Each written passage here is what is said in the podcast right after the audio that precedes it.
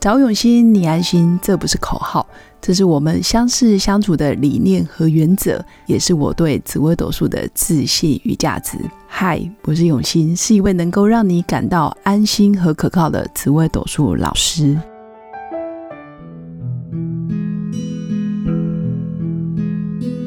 Hello，各位刘永新紫微斗数的新粉们，大家好，今天来跟大家分享一下。从紫微斗数命盘里面，我们常常说这个人是乐观的，这个人是悲观的。那乐观的人，我们都知道比较容易成功；悲观的人确实容易想得多，作茧自缚，自怨自艾，然后就放弃了，自然就容易失败。那怎么可以说用哪些行为可以判断这个人是乐观还是悲观呢？我觉得很多小地方可以做一个检视。不管你有没有学过命理，就算你不懂紫微斗数也没关系。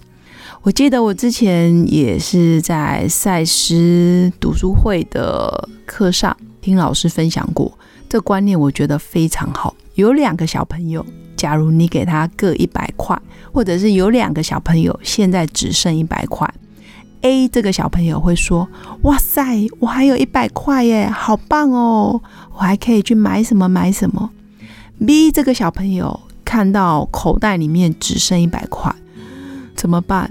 我只剩下一百块，花完就没有了。那当下你会觉得 A 容易成功还是 B 容易成功？这个故事其实不言而喻，容易成功的是他还看着一百块产生兴奋雀跃情绪的这个 A 小朋友，其实是比较容易成功，因为他会满足。珍惜当下还有拥有的，他甚至会觉得这一百块有机会变一百零一块、一百一十块、两百块、两百一十块，它会有无限增长的可能性。这个就是一个大脑运作的机制。有时候你先给他一点甜头，给他一点点希望。人就自然会产生比较正向的思维，然后慢慢顺着这个好运往上爬升，运势就慢慢慢慢由凶到不凶，到平平，到吉，到好，慢慢到爆发。这个中间的过程就需要一点点时间，但一开始你就必须让整个轨迹是往上。那 B 这个小朋友他也没不对。因为他未雨绸缪，他觉得，呜，我只剩一百块，他会担心。人生就是这样，当你多了一点点担心，你原本的情绪可能是一百分，就开始往下掉，掉到九十八分、九十七分、八十六十，然后到五十，甚至到最后可能会说服自己，我不要玩了，我可能不适合。那一开始都是从一百分变成一百零一分，或者一百分变成九十八分，在正负一分当中，你的人生的轨迹一个就往上，一个就往下，这个大概就可以说明乐观跟悲观的区别会在哪里。那今天我也去上了有关亲子教育的 EQ 课程。它主要是在说明我们要如何去了解我们的情绪。我们的情绪是我们的心理现象，但这个心理现象也会控制我们的生理哦。比如说，你比较开心的时候，你的肌肉是比较放松的；你比较紧张、比较忧郁的时候，你的肌肉是紧绷的，或者是比较缺乏弹性的。那心理学家也发现一个。一旦你的生理现象改变了，你的心理也会开始慢慢为之改变。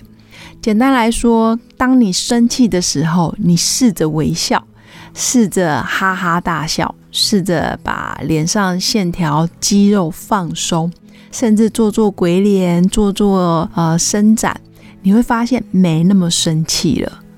或者是当你很开心。很兴奋的时候，你的脸部表情开始僵硬，你会发现你好像也开心不起来。所以慢慢的，我们也可以借由我们身上的一些动作或者是表情去控制自己的情绪。那慢慢也要察觉到，哎，我现在脸上是哪个肌肉在用力？我现在是眉头在伸缩，所以这边肌肉很用力。哎，我现在在笑，哎，我的肌肉感觉到，哎，用的肌肉是哪些肌肉？所以我觉得初期，如果你是个比较容易忧郁、想得多的人，你可以练习在家里笑，然后笑起来的时候，感觉一下是哪些肌肉在放松。那如果你是一个比较容易哈哈哈一直笑，这个你已经不用再练习，你可能要收敛收敛，你可能要练习眉头深锁，或者是若有所思，大概是哪些肌肉会比较紧绷。所以大家也可以借由脸上肌肉线条的放松、紧绷、放松、紧绷，达到不同的情绪。不同的喜怒哀乐都可以借由表情来控制。那在亲子教育的课程里面，我自己觉得我收获很多。很多跟我一起上课的妈妈一直问我：“嗯，请问你小孩几年级呀？你小孩是中年级、低年级还是高年级啊？”我说：“没有，我小孩还在小班，一个还在还未满三岁。”他说：“哇，那你这么早就来学亲子教育，他们都非常羡慕。其实就我个人来讲，我觉得能够陪伴小孩一起成长，在我真的什么都不会，我也是个门外汉。”我也不是心理学专家，我也不是什么亲子教育专家，但是我觉得能够让自己再次学习，借由专业理论，借由在课堂上跟着所有妈妈们一起成长，听听他们的一些生活案例，加强我自己在教育方面尽量不要走偏差，那也是超前部署，更有一些理论做支撑。结合心理学的一些方法，比如说先察觉你的情绪，那情绪会对应某些行为。既然有行为，我们就有一些策略可以改善。如果你一开始的源头你就搞不清楚是哪一种情绪属性，那我们自然就没办法对小孩子的行为做出判断，那很容易就用错方法。比如原本应该激励的结果，我们变成处罚；原本应该鼓励他的结果，好像变成冷漠。其实这样都不好。所以我很庆幸，在学习的过程，我也可以运用在检视我自己、觉察我自己。